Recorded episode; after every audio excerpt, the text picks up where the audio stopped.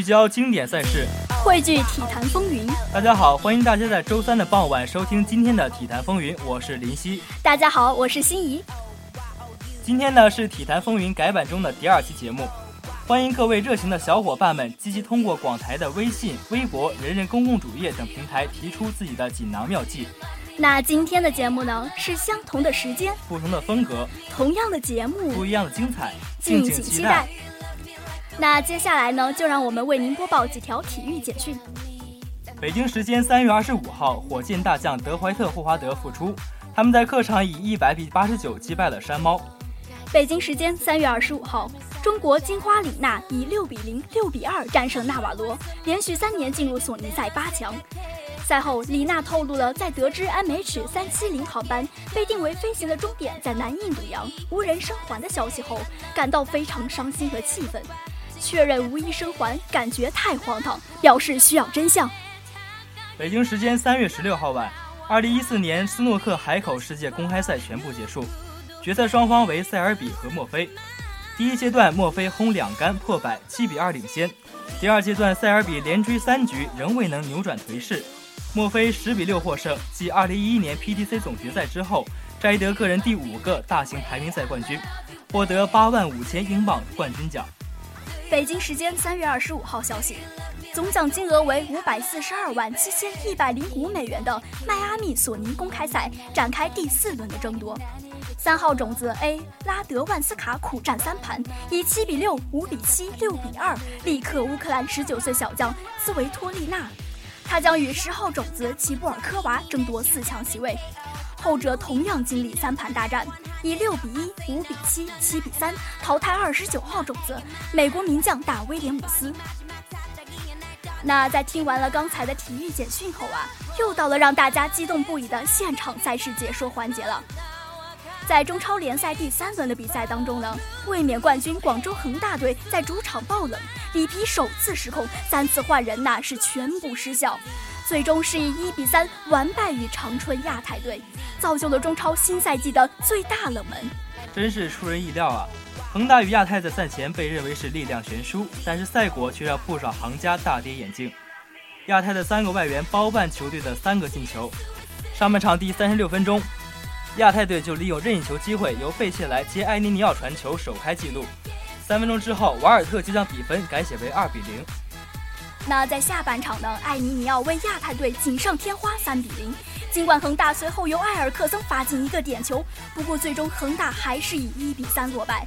这也是天河主场的首次被灌三球，爆出了中超开赛以来的最大冷门。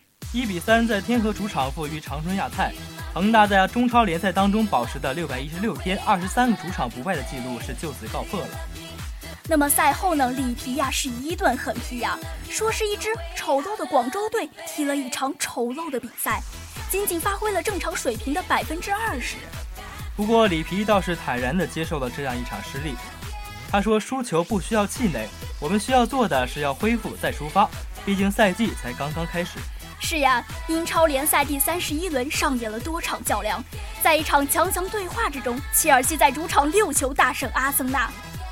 阿森纳做客挑战切尔西，对于阿森纳主帅温格来说，这是他执教球队的第一千场比赛。不过呢，在特别的日子，温格却遭遇了特别的对待。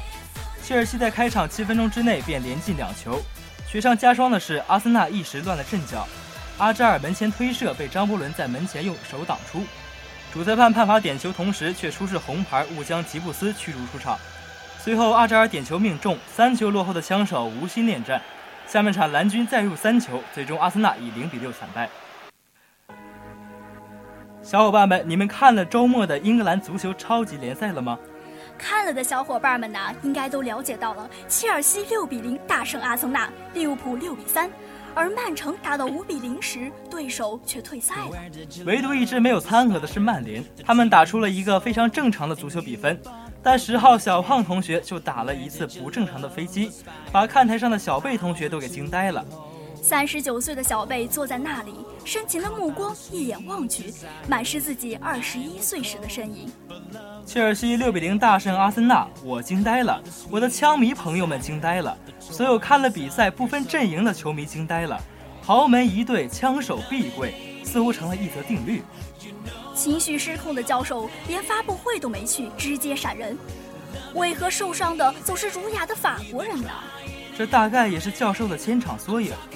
玩控球基本没前途，靠小朋友基本没前途，指望裁判吧，那就更没有前途了。或许呢，说这样的话呀，是有些戳伤球迷们的神经。但事实却一再重复上演，好的伤疤忘了疼。人类的本质是善于忘怀的动物，伤痛亦或仇恨，都容易被时光所风化。但一个人唯有敢于正视现实，正视错误，用理智分析并彻底感悟，才不至于被回忆侵蚀。心怡，你说是吧？是呀，人生最清晰的脚印，往往印在最泥泞的路上。所以挫败从来不可怕，但可怕的是一再爬起又一再跌倒，说明这条路可能真的不适合自己。此时变通或许才是更对的法子。如果暂且忽略这残暴的六比零，那么这场比赛最亮的当属主裁判马里纳。只见张伯伦的门前飞身二传，换来红牌加点球，这本身一点问题都没有。可是马里纳赶走的却是吉布斯。于是乎，无节操的对话开始上演了。马里纳说：“吉布斯，你被罚下了。”张伯伦则说：“哎，裁判，该被罚下的人应该是我呀，那是我。”马里纳的大吼一声：“闭嘴，沃尔科特！”吉布斯赛后找到温格大哭：“天哪，留一样的发型也有错？难道我不比那打篮球的那位帅吗？”张伯伦则把怨气发泄到马里娜身上：“都说了是我，你眼瞎还是耳聋啊？”不过换个角度想，裁判也算是立功了，至少这个荒唐的判罚抢占了一些对阿森纳疯狂批斗的版面。就这么扯淡着扯淡着，一天又过去了，又能怎样呢？生活中有太多扯淡的东西，随时会上演。你以为失去的，可能在来的路上；你以为拥有的，可能在去的途中了。在青涩的年华里爱上你，不是因为你多帅多有钱，而是因为在那个阳光甚好的午后，看到你恰好穿了件我最爱的白色衬衣。听说这是许多少女曾有过的情节。哎，心怡，你是不是也有过这样的情节呢？嗯。每个女汉子的心中，多少还是会保留那么一小块柔软的地方吧。而热爱足球的我们，同样如此。一个阳光甚好的午后，尽管二十九岁的鲁尼已经不再是十九岁时的青涩样子，也没有二十一岁的小贝那时迷人的微笑，但同样是中圈的进球，却唤醒心中所有美妙的记忆。那是对爱、对生活最纯真的年代。小胖自己说。我的进球比小贝的更精彩，究竟孰更优？或许每个人心中都有答案。于我而言，能看到如今曼联十号在过去那个十号的注视下，在中圈的天空画出一道彩虹，这已算是人生之幸了，让我相信并非往日之事不可追。当然，这道美妙的彩虹也幸福了阿森纳球迷。历史经验证明，如果曼联十号中线吊射破门的话，再用不到两年，他们就能拿联赛冠军了。因为生命太短，没时间留给遗憾。若不是终点，请微笑着一路向前。人生不如意的时候，或许是上帝给的长假，这个时候应该好好享受一下假期。突然有一天，假期结束，时来运转。人生才是真的变了，所以对于阿森纳而言，这一天并非世界末日，或许是另一种开始。刚才关于英格兰足球超级联赛具体的解说，是否让大家热血沸腾了呢？这还只是小 case，接下来请欣赏更嗨的大话体坛。先送上打油诗一句：无奈被逼吃空饷，羡煞几多讨新郎。李娜被逼领薪，谁在吐血？几乎动二动二，我是动幺，请火速领取你的工资。动幺动幺，我是动二，前线战线吃紧，无暇顾及个人小事，或将有限的资金发给更需要的同志吧。胡言，谁的就是谁的，岂能不讲原则？动幺是谁？动二是谁？你懂的。如此好的领导哪里去找？此情此景，那些岁末年端站在风雪中讨薪的农民工岂不吐血？天哪，为何我就碰不到这样的好领导？已经单飞的娜姐现身份仍然是湖北省网球中心的一员。省网球运动管理中心认为给员工发工资是应该的。其实身家数亿的娜姐哪里看得上区区数千元？就连省里奖的八十万，她都视为粪土。只是对于省网球运动管理中心的领导来说，这几千元是维系他们与李娜关系的纽带。发出这几千元，李娜就是他们的员工。员工有了成绩，这述职报告自然就有的写了。唉，说一千道一万，这根本不是钱的事情呢。也许有人会说啊，自己经常在网上看到有新闻报道说，我国有的前奥运冠军，像是桑雪、邹春兰等人，在退役后生活缺乏保障，因为年轻时训练耽误学业，文化水平不高，失去一技之长后无以度日，生活窘迫。那谁又来负责他们的资金保障呢？如果只是为了个人利益，给风头正盛的体育明星发奖金，却不再关心那些昨日黄花的后续生活，这是否也太不公平了呢？这些都值得我们继续深入思考。好了，那刚才的大话体坛是否让大家捧腹大笑了呢？放松了身心之后啊，又是否会引起大家的思考与探索呢？那接下来就到了体育八卦天的闲聊时间了。让我们了解一些体育明星的生活琐事吧。今天的主题人物是布迪亚，也许大家对他并不太熟悉。哎，别急，且听我们为您细细道来。跳水奥运冠军布迪亚做客腾讯场外，在2012年伦敦奥运会上，中国跳水梦之队在全部八个项目中仅丢掉了两块金牌，而其中一块就是被他夺走。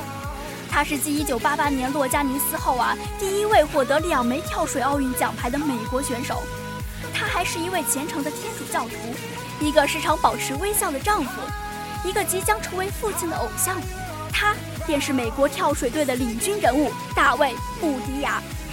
近日，利用参加世界跳水系列赛北京站的机会，布迪亚做客场外和主持人聊起了他的中国情节。另外，他还讲述了自己和妻子间的甜蜜故事。分享了自己对于和同性恋选手同场竞技的看法，对于好朋友戴笠的选择，他也表示支持。在二零一二年的十月，布迪亚和未婚妻布莱德走进了神圣的婚姻殿堂。当时只有二十二岁的他，选择用伦敦奥运会的金牌当做了求婚的最好礼物。因为怀有身孕，布莱德并没有随她前来北京。但她呀，还是在看完比赛之后，在美国时间的凌晨给丈夫送上了祝福的短信。还有一个多月，他们的宝宝即将诞生。想起这些来，布迪亚感觉很不可思议。他说到2016年里约奥运的时候，孩子就两岁多了。到那时，他们一起来现场为我加油助威，想想都觉得非常美好。在距离2016年的奥运会还剩下两年左右时间。男子单人十米台项目上的争夺便愈发激烈。对于能否在里约卫冕，布迪亚表示希望能够尽量努力训练，相信自己还是非常有力的金牌竞争者。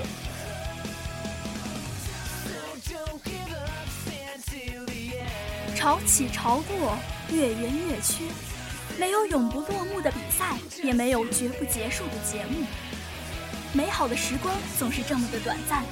然而，我们的节目会在循环中不断发展创新。